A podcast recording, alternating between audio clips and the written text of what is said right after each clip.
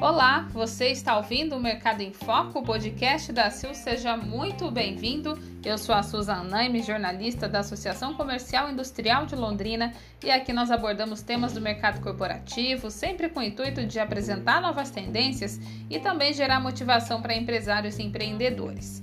E hoje nós iremos entrevistar mais um grande nome que estará com a gente no Lidere 2020, é o Guilherme Abud. O Guilherme que tem uma experiência de mais de 25 anos no mercado financeiro, com passagens em grandes empresas como ING, HSBC e Bradesco, e atualmente é sócio fundador e CEO da Persevera, um fundo de destaque na XP Investimentos.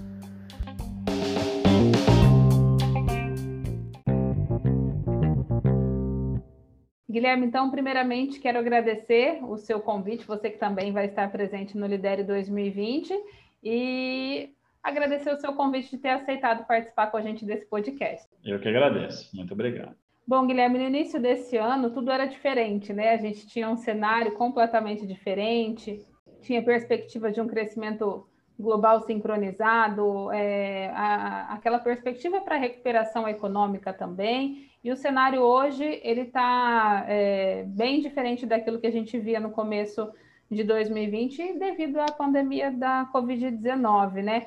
Queria saber, então, para a gente começar essa conversa, um pouquinho da sua visão para o mercado, para a economia, o antes da pandemia, como é que você via todo o desenrolar desse cenário aqui no Brasil, e agora também com a chegada do coronavírus, né? O novo coronavírus. É possível falar um pouquinho sobre os desafios, as oportunidades, o que, que você pode falar ah. para a gente sobre esses dois mercados diferentes do começo do ano até agora?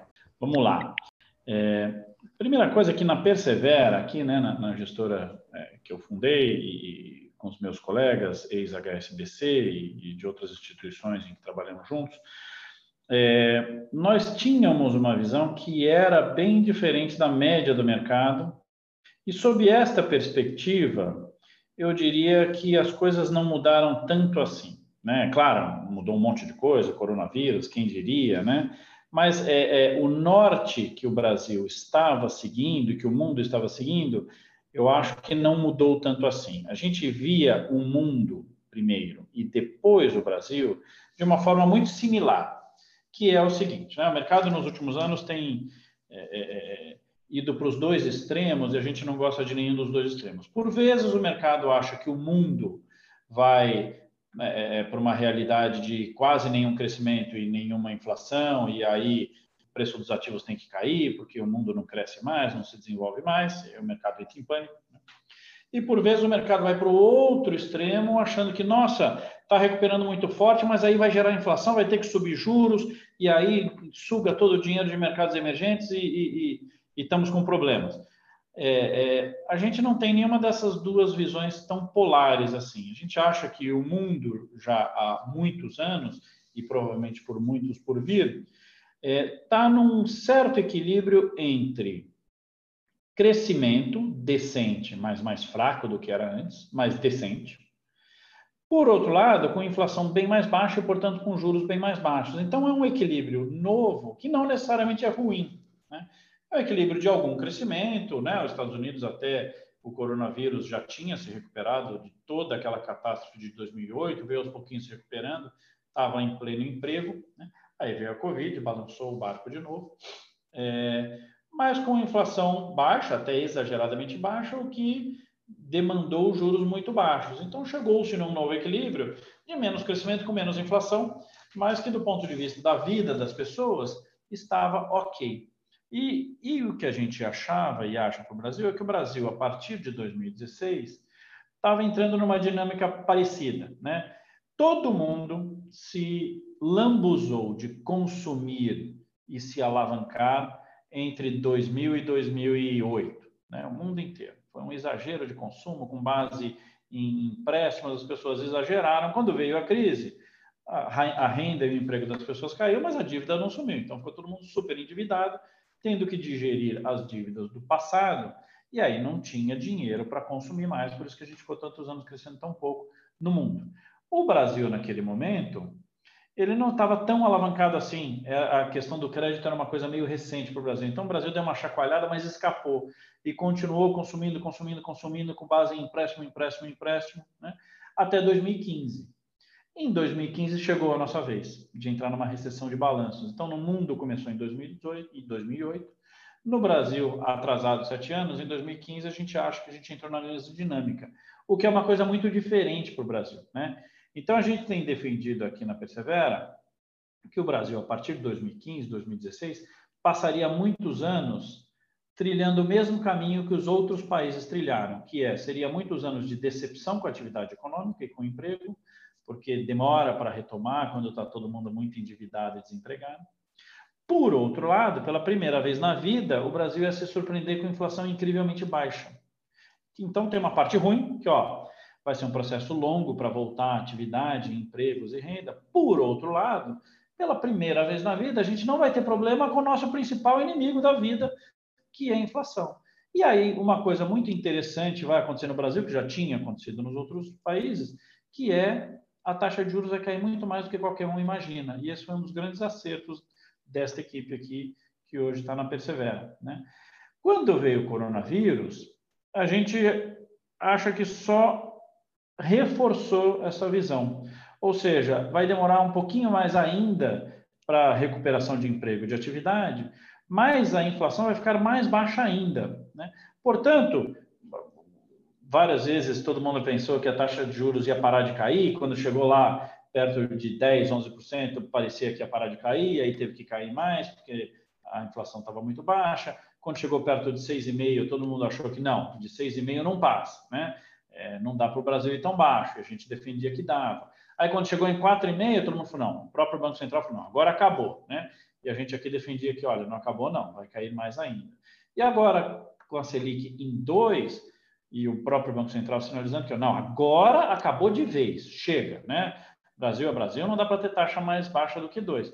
A gente continua não achando, a gente continua achando que, olha, vai precisar de mais estímulo, o Brasil vai precisar de uma taxa de 1, um, quem sabe perto de zero, é, é, por muitos anos, igualzinho ao resto do mundo. Nisso o Brasil não é diferente. Então, nossa mensagem aqui é a seguinte: estamos indo para o caminho certo. O Brasil está plantando sementes muito boas para o futuro, talvez as melhores que a gente já plantou. Né? A gente está se livrando do pior inimigo que a gente já teve, que era essa taxa de juros que sufocava o Brasil a vida inteira. O Brasil sempre foi o país que pagou mais taxa de juros no mundo. A gente vai ter que ter um pouquinho de paciência, porque a economia vai retomar aos poucos mas é aos poucos. A gente ainda tem bons dois anos aí é, retomando aos pouquinhos, sem aquele crescimento de 3, 4% que a gente gostaria, depois vem, né? Mas nesse meio tempo sobrou uma coisa muito interessante para o brasileiro, que é uma taxa de juros muito baixa.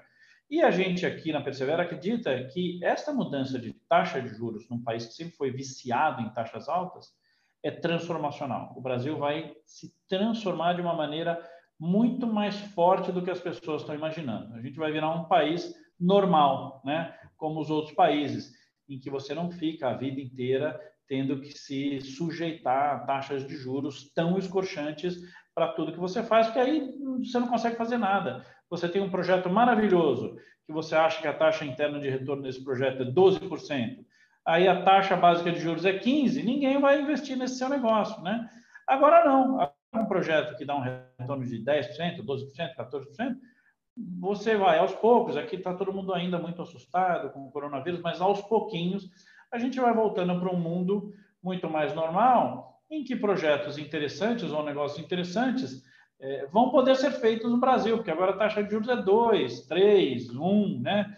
A gente aqui acha que é mais para 1 ou para 0 do que para 2 ou 3, mas enfim, mesmo que ficasse parado em 2, viabiliza um monte de coisas que antes no Brasil eram inviáveis. Então, a nossa primeira mensagem aqui é uma mensagem de otimismo. A gente está muito mais é, construtivo com o Brasil por causa dessa tremenda queda de juros que transforma um país do que com tanto medo por causa de câmbio, por causa de inflação, por causa do fiscal. A gente tem menos medo dessas outras coisas. É, seria justamente minha próxima questão, para a gente falar um pouquinho sobre essas perspectivas, né? Inclusive, a, a, não tão longo prazo, mas para o próximo ano, por exemplo, você trouxe justamente essa mensagem de otimismo num cenário onde os empresários, principalmente, estão desiludidos, né? Muitos fecharam empresas, né? É, os que não fecharam precisaram optar por demissões, readequar quadros de funcionários.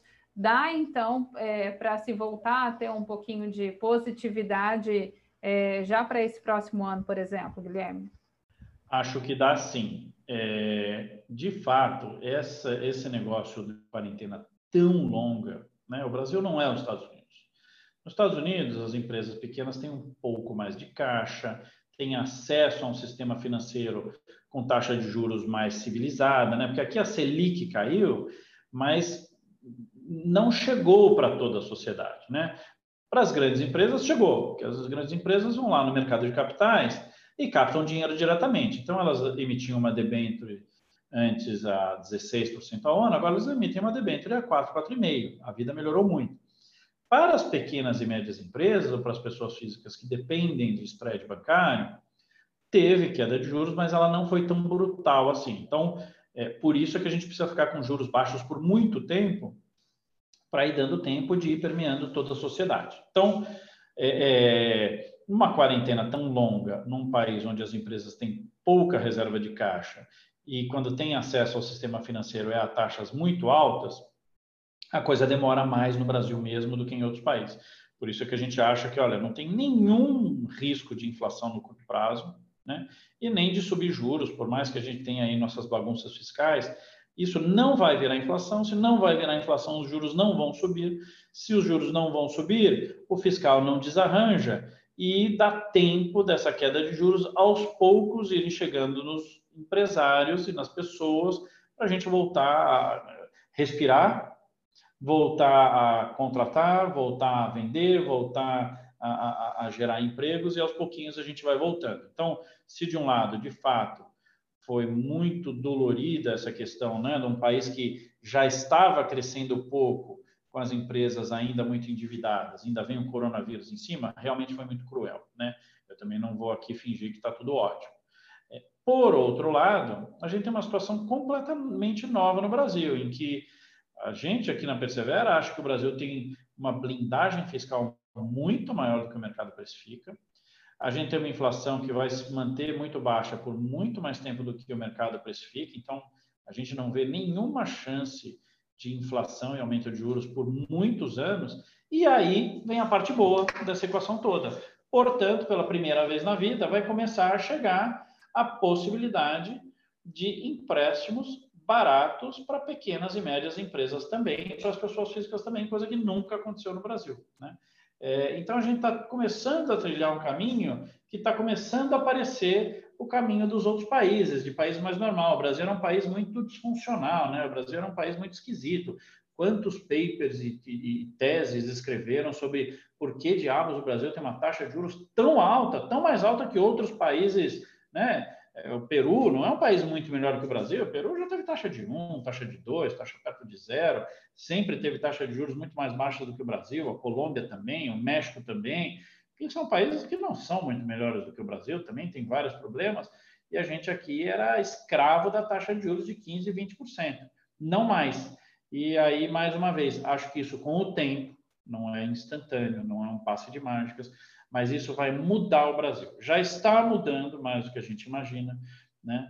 mas eu acho que vai mudar o Brasil. Então, aí, aos poucos, a gente tem uma chance de ir se levantando, reconstruindo, e eu acho que aí né, mais um ano e meio, dois de digestão do excesso de endividamento com juros altos do passado, eu acho que a gente tem pela frente aí 10 anos incríveis no Brasil, de bastante geração de renda, bastante geração de emprego, bastante crescimento e crescimento não inflacionário pela primeira vez. Então, pela primeira vez, eu estou vendo no Brasil aí uma, uma possibilidade de um crescimento contínuo, que não é voo de galinha, né?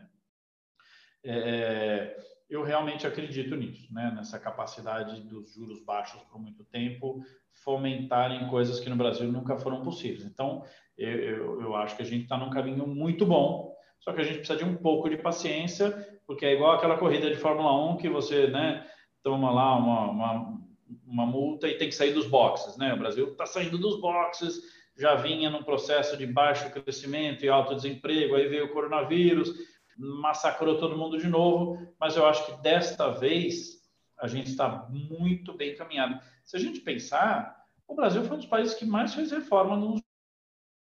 Duvido alguém me falar os cinco países que fizeram a reforma da Previdência nos últimos anos. Não tem ninguém, né? Fala aí alguns países que fizeram reforma trabalhista, ainda que não completa. Quase ninguém, né? É, tem bastante coisa que foi feita no Brasil.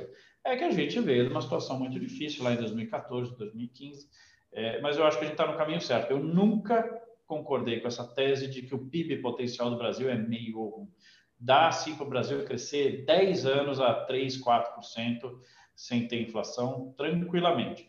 A gente só está ali digerindo os excessos de consumo e endividamento do passado. Acho que ainda tem mais uma digestão a ser feita, mas a gente está trilhando um caminho bom de juros baixos, de inflação genuinamente baixa, não é fabricada, inflação baixa, de um câmbio desvalorizado, o que é bom. Eu sei que o brasileiro assusta para caramba com o dólar subindo, mas é, é, na verdade para o país é bom, né? Se a gente parar de assustar tanto, a, a, dobradinha entre juros baixos e câmbio desvalorizado é o que fez, né, por exemplo, a China ser o que é, né? Começar a poder crescer de forma não inflacionária por muito tempo, exportando bastante e tal. Então, acho que finalmente o Brasil conseguiu chegar na combinação que sempre sonhou. Inflação bem baixa, controlada, até baixa demais, né? é, exageradamente baixa, mas que pelo menos é, deram espaço para a gente ter juros civilizados, bastante baixos, e um câmbio desvalorizado. É, a interação dessas coisas, se a gente não fizer muita besteira do ponto de vista de políticas nos próximos dois anos, olha, é, é, são as melhores sementes que a gente já plantou. O Brasil não tem déficit em conta corrente, o Brasil tem um monte de reservas internacionais para aguentar né, é, surtos aí de, de pânico, saída de, de dólar, porque às vezes as pessoas assustam exageradamente. Então, o Brasil, eu acho que está bastante bem encaminhado olhando para a próxima década. Que bom, que bom mesmo, porque mensagem é, otimista é sempre bem-vinda, né? Agora entrando um pouquinho no universo que você também é super expert, né, Guilherme? Que é o, o, o universo dos investimentos, né? Afinal hum. de uhum. contas, qual que é a relevância do cenário para os investimentos? E aí eu já até emendo uma próxima questão, se é possível fazer investimento em meio à crise, né? E quais os melhores investimentos é, seria uma aposta na sua visão enquanto essa pandemia não acaba? Vamos lá. É, cenário só serve para alguma coisa se você tirar coisas práticas, né? Não adianta eu ficar falando aqui de coisas teóricas e, e, e, não deixar nada prático. O prático é que realmente tem uma série de investimentos a serem feitos. Eu acho que o Brasil hoje é um dos países mais baratos do mundo. Né? Se você olhar a moeda brasileira, é, é a moeda que né, este ano mais desvalorizou no mundo, a não ser para alguns países tipo Zimbábue, é, Suriname, mas assim, do, do, dos países maiores, mais conhecidos que a gente acompanha, que a gente acha que são países é, é comparáveis ao Brasil, a desvalorização cambial no Brasil foi tremenda. Né? De um lado, é bom, né? É que a gente tem trauma com o câmbio, então quando desvaloriza muito o câmbio aqui, a gente fica assustado, porque no passado as desvalorizações cambiais realmente eram prenúncios de enormes crises. Agora não mais. O câmbio já está desvalorizando há quatro anos, não gerou inflação, não gerou alta de juros, nenhuma empresa quebrou por causa de endividamento cambial excessivo, porque agora o custo de redear exposição cambial está muito mais civilizado, não quebrou o país como quebrava no passado. Então, sobrou a parte boa da desvalorização, que é deixar os produtos brasileiros muito mais competitivos com o exterior. Então, essa é uma primeira visão. Olha, o dólar já foi para onde tinha que ir, já até exagerou. É mais fácil o câmbio voltar para baixo de 5 do que ele ir para cima de 6 e por lá ficar. Já foi para caramba. A gente acha que né, isso aí é uma variável de ajuste que funcionou, que vai nos ajudar a voltar a crescer mas já fez o seu papel. A gente não gosta de compra de dólar, é, pelo contrário, a gente gosta de compra de real. Né? É, do ponto de vista de juros, eu falei aqui, né? A gente tem uma visão bem diferente do mercado. O que está precificado nas curvas de juros do mercado é que a partir do ano que vem os juros vão ter que subir, subir, subir, subir, subir e vão subir tudo de volta lá para cima de 10%. A gente não vê a menor possibilidade disso acontecer. É, provavelmente, pelo contrário, provavelmente os juros vão ter que cair mais ainda e ficar baixos por mais tempo para ajudar a tirar a gente mais rápido desse marasmo econômico, desse enorme desemprego. O Brasil tem quase 30 milhões de desempregados, subempregados e desalentados, aqueles que, olha, não estou nem procurando emprego porque eu já sei que eu não vou arranjar. Né? É uma situação muito dramática. É, então, a gente vê um tremendo prêmio, tremendo retorno potencial na curva de juros do Brasil. Então, você tem lá um título pré-fixado do governo federal de cinco anos, pagando 6, 6,5% ao ano. É uma tremenda taxa para um país em que o núcleo da inflação está abaixo de 1. Né? É, a taxa de 10 anos no Brasil chegou a bater 8,5% antes de ontem.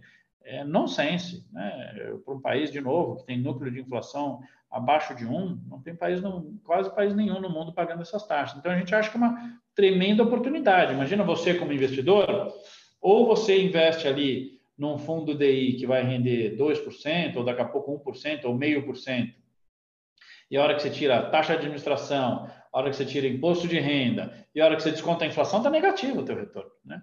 E aí, do outro lado, você tem uma taxa pré-fixada, título do governo federal, de, que te garante 8,5% ao ano, 10 anos seguidos. Né? Isso é mesmo que você dobra o seu patrimônio. Né?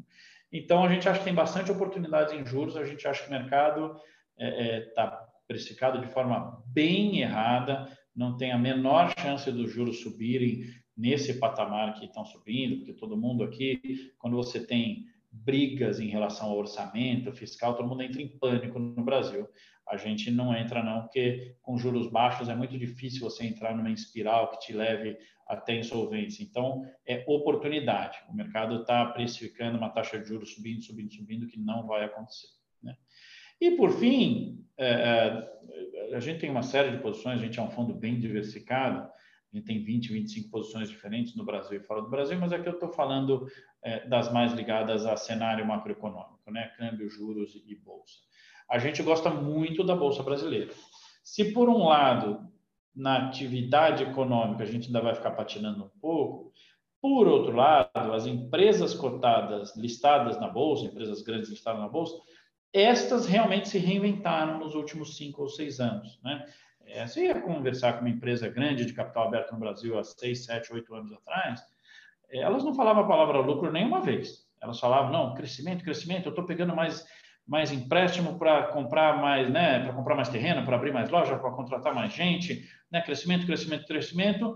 E aí perderam o foco na margem de lucro e a margem de lucro das empresas brasileiras colapsou lá atrás. E aí elas despencaram na bolsa, porque a lucratividade das empresas de fato despencou elas foram totalmente comidas por custos trabalhistas e custos financeiros, né?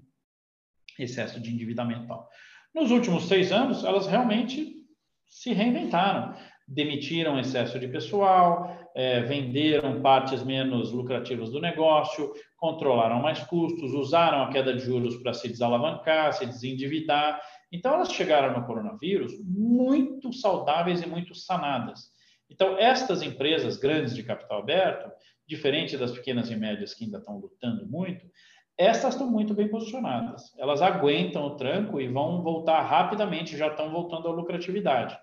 Se você junta isso com o fato de que o Brasil vai ter juros muito baixos por muitos anos, é, é, me parece inescapável a conclusão do seguinte: você tinha lá uma empresa boa que ia gerar nos próximos 30 anos um certo lucro por ano.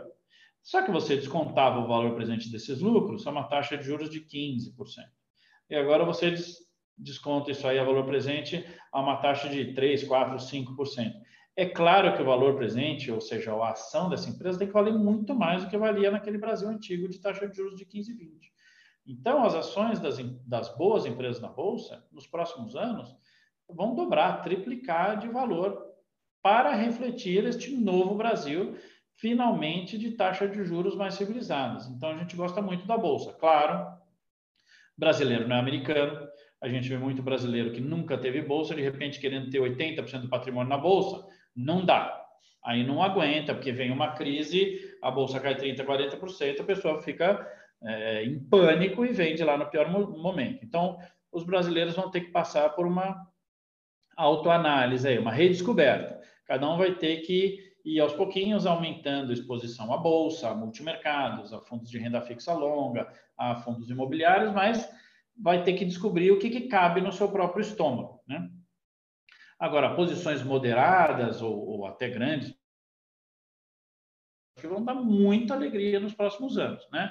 Mas precisa ter um pouquinho de paciência, precisa de forma gradual, a bolsa é assim mesmo, tem um monte de sobe e desce, assusta com a briguinha do Guedes, com o Rodrigo Maia, depois eles fazem as pazes tal, e aí tudo isso é, é, é refletido no curto prazo no preço. No longo prazo não tem nada disso, limpa todos esses fluidos e o preço da bolsa vai para onde a lucratividade das empresas forem.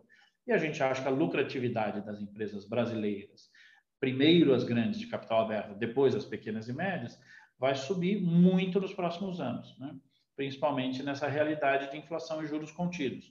É, então a gente é muito otimista com a bolsa. Precisa de cuidado, precisa ser no tamanho certo, na hora certa, com certo gradualismo, mas vai subir muito nos próximos anos, muito mesmo.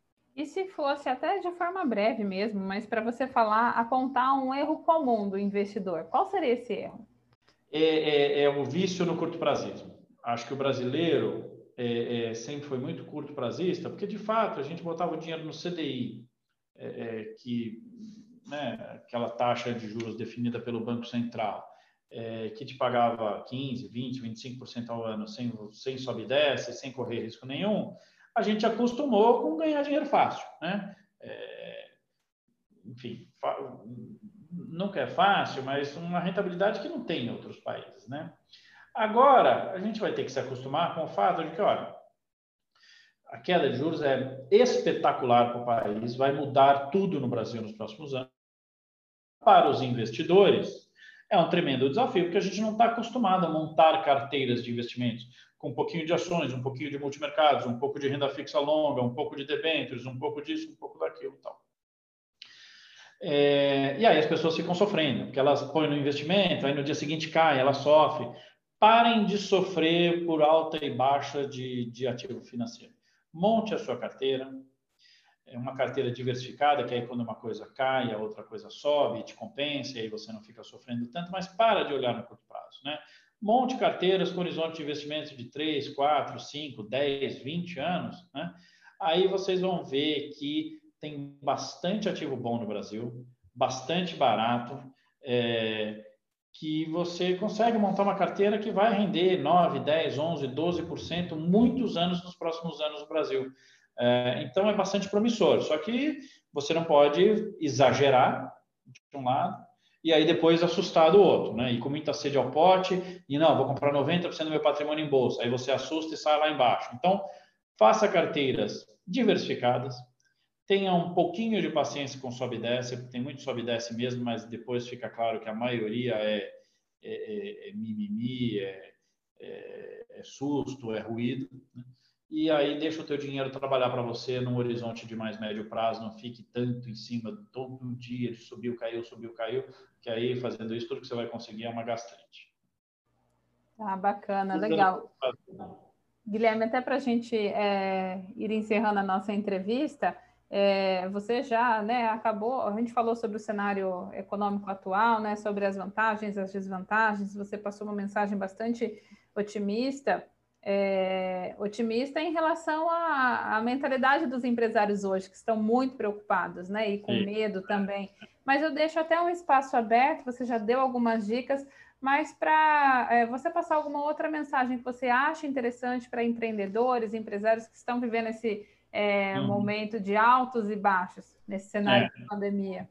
Não, acho que a principal, a principal colocação é o seguinte: o Brasil mudou muito mais do que as pessoas imaginam. Obviamente, é, é difícil falar isso para empresários, porque para o pequeno e médio empresário, né, a gente está plantando as sementes, mas elas não floresceram ainda. O Brasil nunca teve essa combinação que a gente tem hoje. Nunca teve. Já teve um pedaço, não tinha outro. Então, já teve inflação baixa, mas com o câmbio sobrevalorizado. Então, a inflação baixa era meio mentirosa. É, já teve juros baixos, mas quando o país estava crescendo muito e aí gerou inflação e o tiro saiu pela culatra. O Brasil nunca teve essa combinação que tem hoje, que é inflação genuinamente baixa, juros bastante baixos, que vão ficar aí por muito tempo, um câmbio desvalorizado, o que é bom para o país, incomoda um pouco a gente, porque não vai poder fazer a viagem, porque a gente assusta tal, mas para o país é muito bom. Né? Sem déficit em conta corrente, cheio de reservas cambiais tendo feito uma série de reformas importantes que outros países não fizeram. Claro, o Brasil tem que fazer mais reformas ainda, porque tem um monte de problemas, mas a gente nunca teve essa combinação. Então, eu acho que a gente está tão acostumado a sempre achar que o Brasil está sempre no bico do corvo ali, é um país que não tem jeito, isso aqui não tem jeito, não vai funcionar nunca, que a cada crise, a cada notícia ruim, a gente reage muito forte e, e bate assim na mesa e fala, pô, isso aqui não vai dar certo nunca. Olha, muita coisa mudou no Brasil nos últimos cinco, seis anos. Tem muita coisa nova.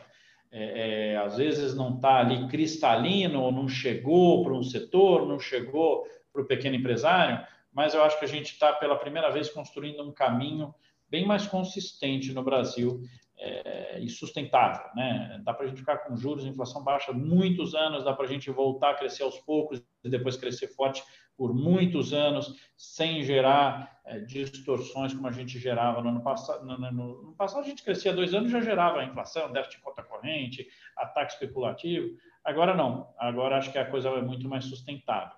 É, confia, um pouquinho de paciência, vai aos poucos começar a permear toda a sociedade. O Brasil é bem diferente dos últimos 10 ou 5 anos. É, aos poucos vai ficar bem claro. Acho que a gente tem um caminho de crescimento não inflacionário bem legal para o Brasil para os próximos 10 anos. Legal. Firme que está chegando a nossa hora. Que bom.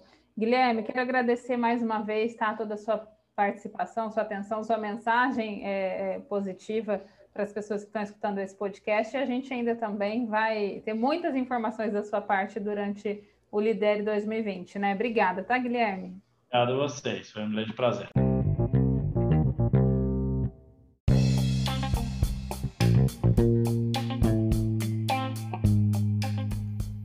terminamos aqui mais um episódio do podcast da ACIL. Lembrando então que o Guilherme Abud vai participar do Lidere 2020.